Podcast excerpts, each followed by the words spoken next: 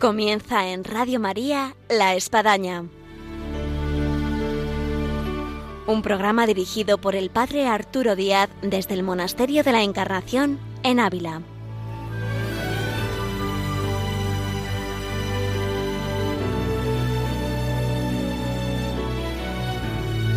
Hola, buenos días. Les habla el Padre Arturo Díaz. Bienvenidos a La Espadaña. En este nuestro programa de Radio María, en la mañana de viernes, de alguna forma nos vamos a trasladar a un país querido, cercano en el corazón, pero lejos físicamente, que es Colombia. Y para eso vamos a irnos de la mano del padre José Meléndez, el cual ha estado ahí 25 años y siendo de Ávila le tenemos por aquí, por este lugar y en esta cercanía del Monasterio de la Encarnación. Así que le traemos a nuestros micrófonos y con él nos vamos a Colombia. Bienvenidos a La Espadaña.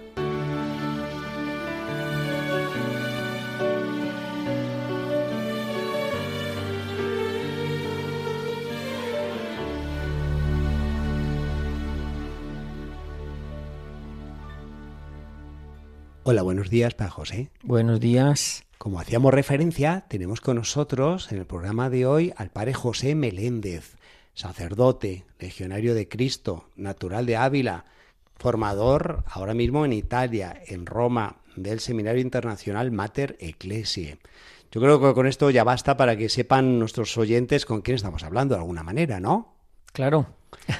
Yo había presentado al padre José porque ha estado 25 años en Colombia y está llegado de, llegando de Colombia, vamos, hace un año que está de vuelta aquí por, por Europa, en este caso Roma, Italia, y como es de Ávila, está aquí de visita familiar y hemos querido acercarle a los micrófonos porque nos interesa muchísimo de ese país hermano nuestro, colombiano, y que además eh, hay muchos oyentes que son de Colombia, además de lengua hispana. Así que pero antes de entrar y dar el salto el charco e irnos a Colombia en el programa de hoy de la Espadaña, yo quisiera tocar la tierra en la cual nosotros estamos, que es Ávila. Eh, ¿Qué recuerdos hay de Ávila, Padre José? Bueno, de Ávila eh, yo recuerdo, eh, el, digamos, la ciudad donde nací, el, donde apareció mi vocación, donde decidí ir al seminario. Yo soy de aquí, de la parte sur de Ávila, del convento de Santo Tomás, en el barrio de Santo Tomás, ahí nací. Ahí pasé los primeros 10 años de mi vida y ahí conocí... A un buen solar, ¿eh? Pues ahí cerca convento, del... monasterio, vamos...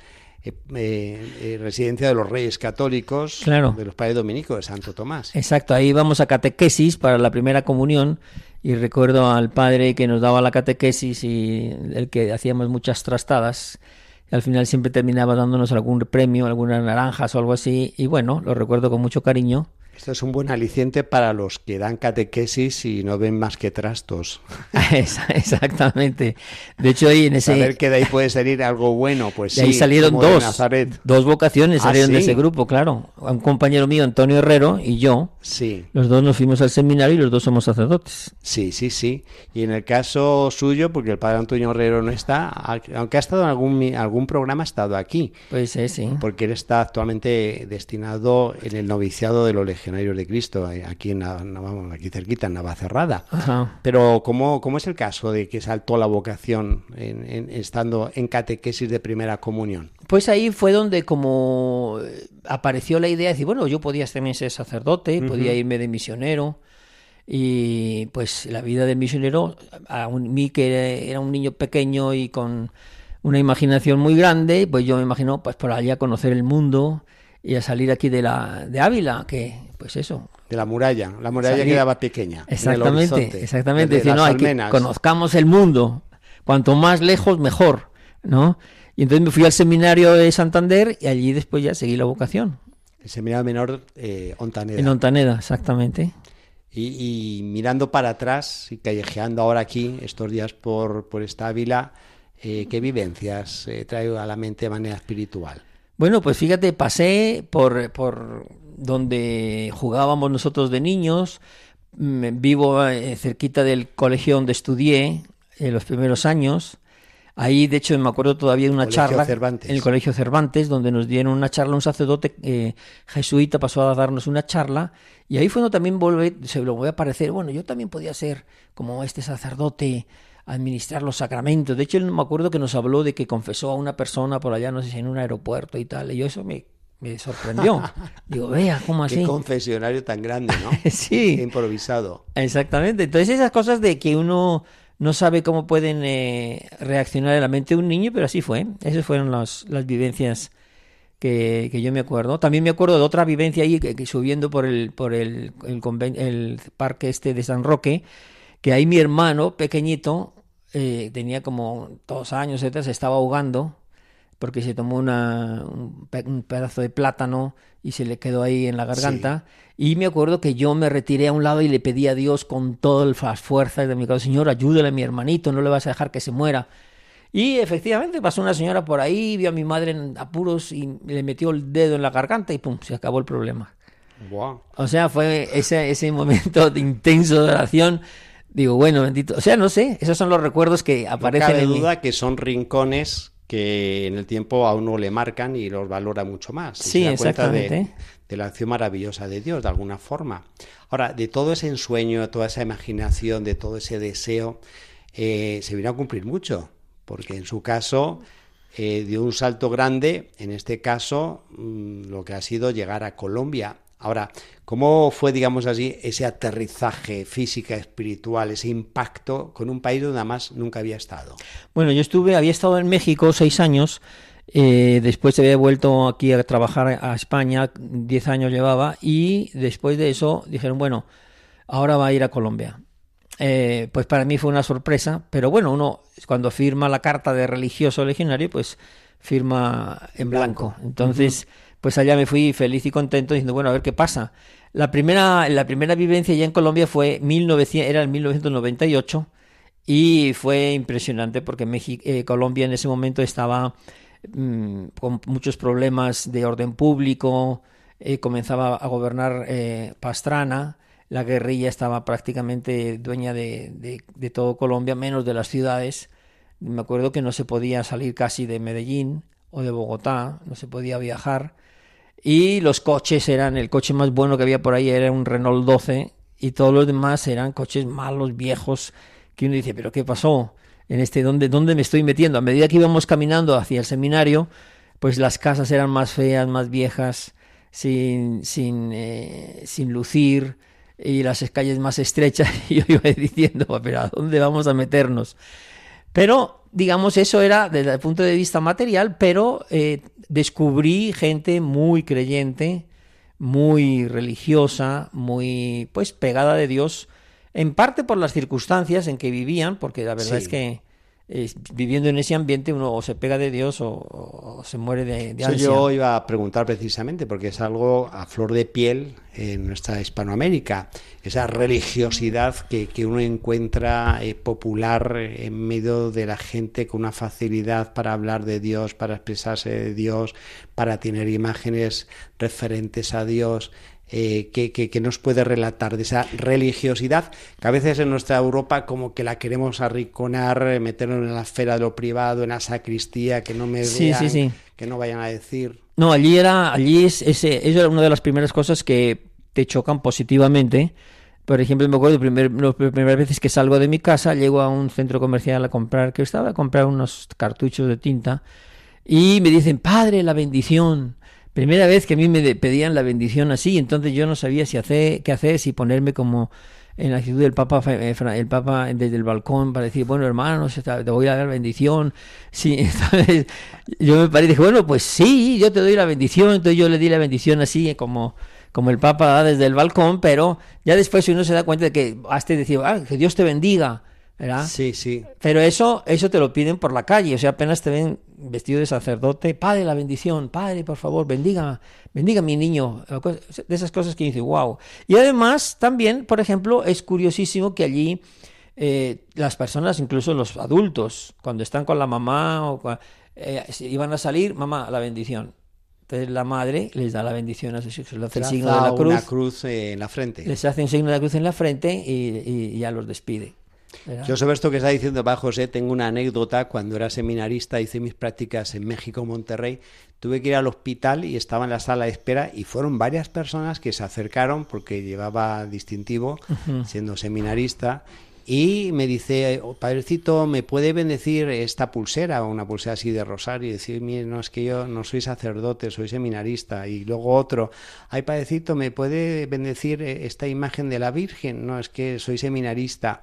Y eso mismo me, me, me, me era un aliciente, decir, que tienes que ser sacerdote, dejes ser sacerdote. O sea, ¿cómo decir, no, no, no, no, que no lo soy, que no lo soy? Bueno, pues fue un claro. para serlo. Sí, sí, sí, sí, ¿no? y allá, además en ese tiempo, pues digamos que en, en todos los barrios, en todos los pisos, en todas las comunidades de vecinos, siempre, o sea, era muy fácil que encontrases un grupo de oración que se reunía los jueves y los domingos o, o los lunes y los miércoles. Eh, y a veces te, invitaban al sacerdote, pero si no, sin sacerdote. De hecho, ellos eran grupo de cristianos, rezaban el rosario, hacían alguna devoción. Y, ¿Y qué nos puede decir de las misas? Las iglesias en los días dominicales. No, sí, y las iglesias estaban llenas. De hecho, eh, muchas misas, de tres, cuatro, cinco misas al día. Eh, y los domingos, de hecho, había padres que celebraban cinco misas. O sea, porque, de hecho, ahí el clero relativamente. del obispo. Pues lógicamente que tenía que. Ya dice, ya sabes que dice el derecho canónico que salus animarum máxima lex.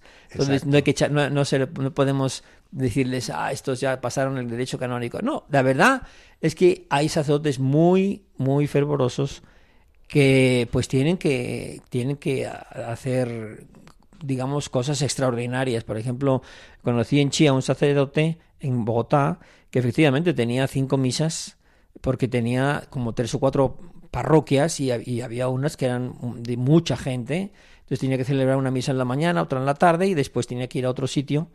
Y cuando a mí me tocó irme de misiones, ayudar a algún párroco en Semana Santa, pues uno va a cualquier párroco de una ciudad más o menos, eh, un pueblo más o menos grande y tiene 10, 20 veredas, 30 veredas que atender.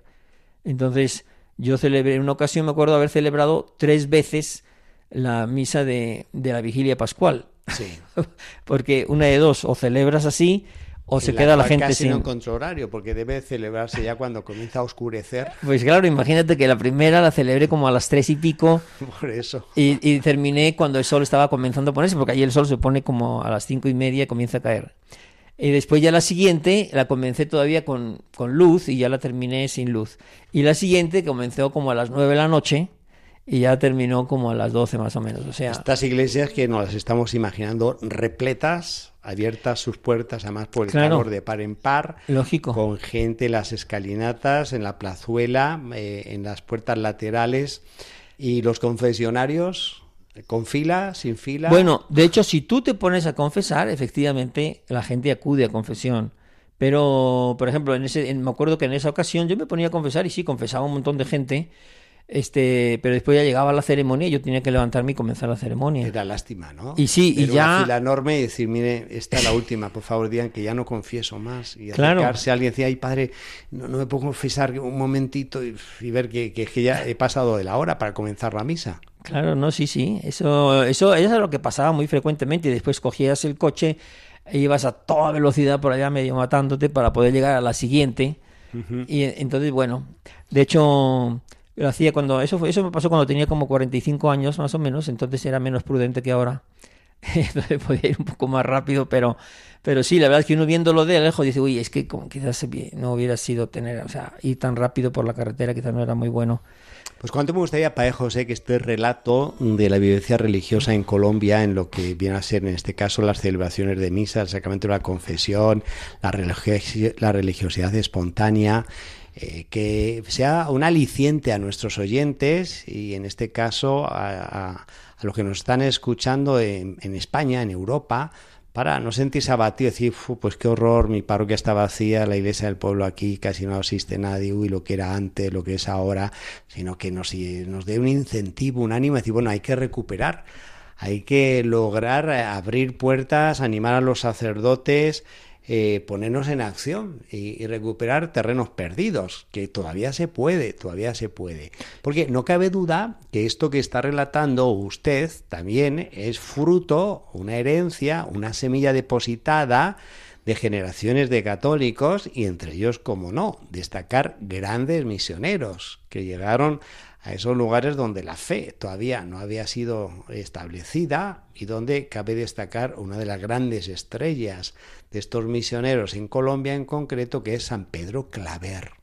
Claro, sí. De hecho, nosotros fuimos también alguna vez a Cartagena. Ahí todavía se conserva en la habitación del padre Claver. del padre Claver que estaba tenía tiene una, un ventanuco que daba justamente a, con vistas al puerto porque cuando él veía venir a los esclavos, a los barcos con esclavos, él enseguida iba para allá a atenderles, a, explicarles la, la, catequesis, la, fe con, con, unas láminas que, que él le tenía pintadas, etcétera. Y mm, pues también, de hecho, digamos, ahora se ve el fruto de toda aquella evangelización, porque todavía, efectivamente, en esas personas todavía se conserva mucha fe, mezclada un poco con, con supersticiones, o sea, es curioso la mezcla, ¿verdad? Pero bueno, eh, ahí hay fe y ahí se puede, se puede evangelizar. Eh, la gente incluso muy ignorante, o sea, la gente que no, que no estudia, etcétera, pues sí, a veces uno puede encontrar como mucha superstición, etcétera. Pero la gente, digamos, más educada, sobre todo más interior de Colombia, en, en Antioquia, en Bogotá, etcétera, ahí encuentras de todo. Ahora encuentras ya, en esta época, antes de, que yo, antes de yo venirme, digamos que también el materialismo va haciendo mella. A medida que Colombia se ha ido mejorando la, la, situación social, económica, etcétera, ha ido disminuyendo un poquito la práctica, ¿verdad?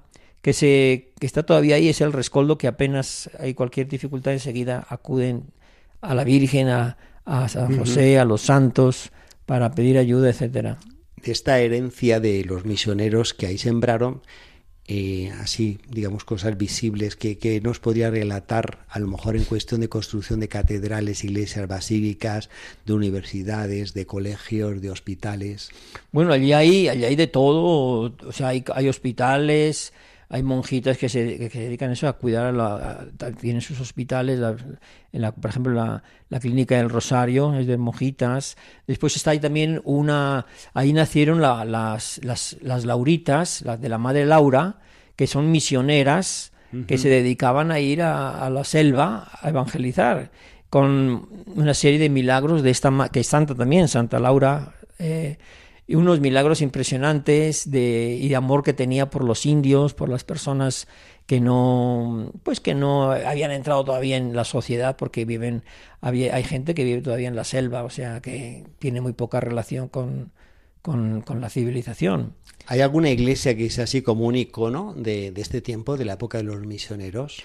Bueno, claro, pues de hecho la primera iglesia creo que está en Santa Marta, esa se construyó, la construyeron los misioneros y también eh, por ahí en, en, en, eh, en Cartagena la iglesia, todas las iglesias de los jesuitas, esos también son de, de, épocas muy antiguas, ¿verdad? Todo eso, digamos que sobre todo en la, en la, en la costa donde se hicieron las primeras iglesias porque era el, primero, el primer sitio donde pisaban. Y después, dentro de, en Colombia también hay varios pueblitos que, que donde, por ejemplo, pasaba la ruta eh, la ruta hacia, hacia Bogotá o la ruta hacia Medellín, que también hay pues, iglesias construidas muy antiguas, ¿no? O sea que sí, claro que hay.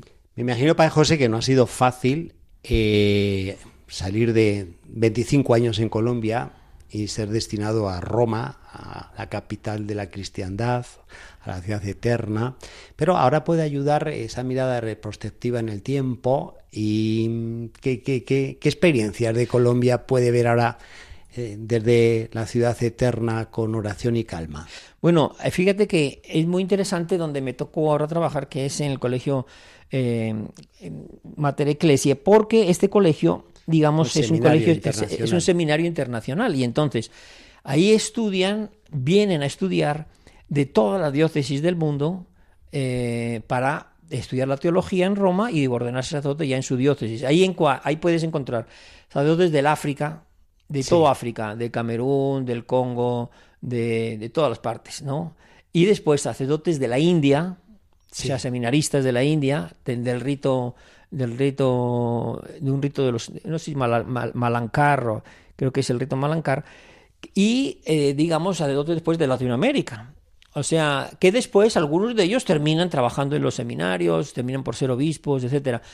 Me acuerdo de uno, hablando con un sacerdote, porque también hay, después están, además de los seminaristas, están los sacerdotes que van a hacer, vienen a hacer alguna licencia. Y estoy hablando con un sacerdote de la India, del norte de la India, donde, están, donde hay menos católicos, porque los católicos de la India más bien están en el sur.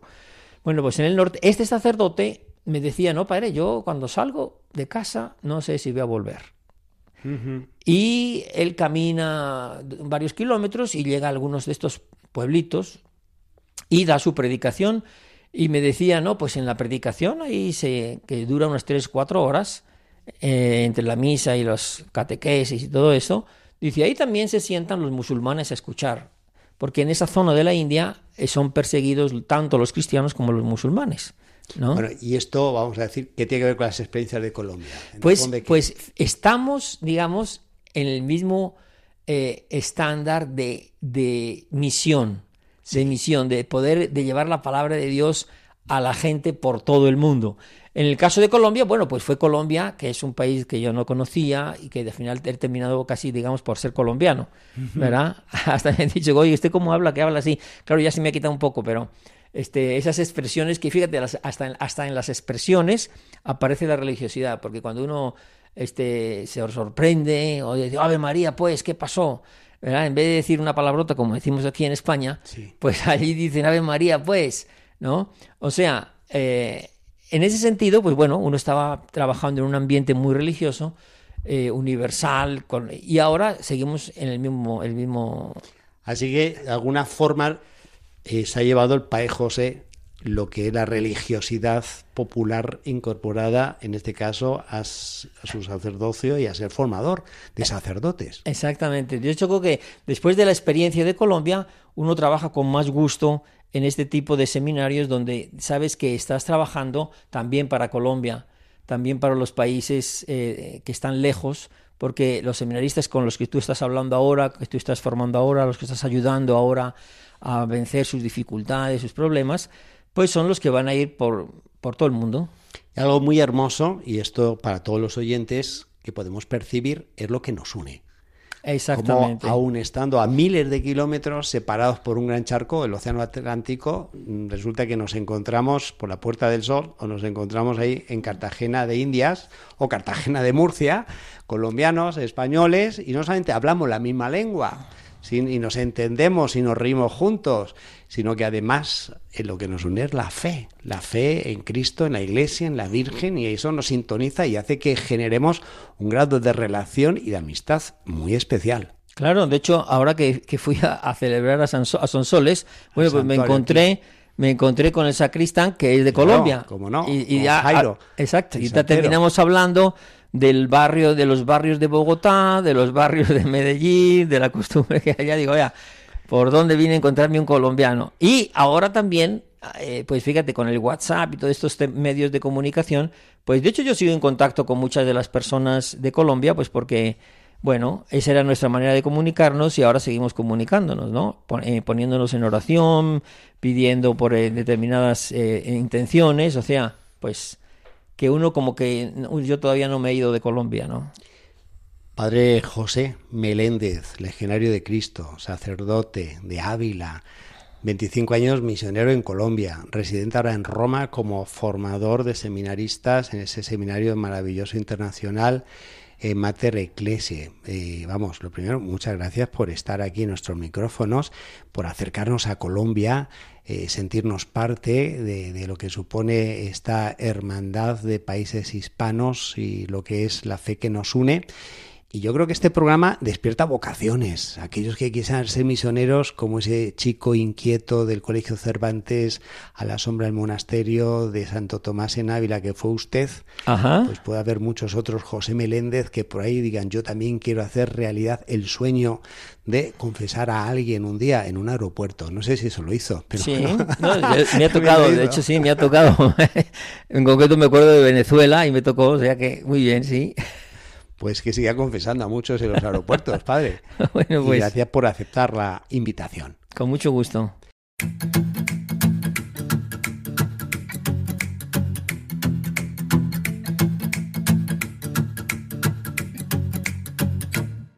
Llegamos así a nuestro final de nuestro programa hoy de la espadaña, siempre con ganas de más, pero bueno, esto queda para el próximo viernes, si Dios quiere, aquí en Radio María, les esperamos.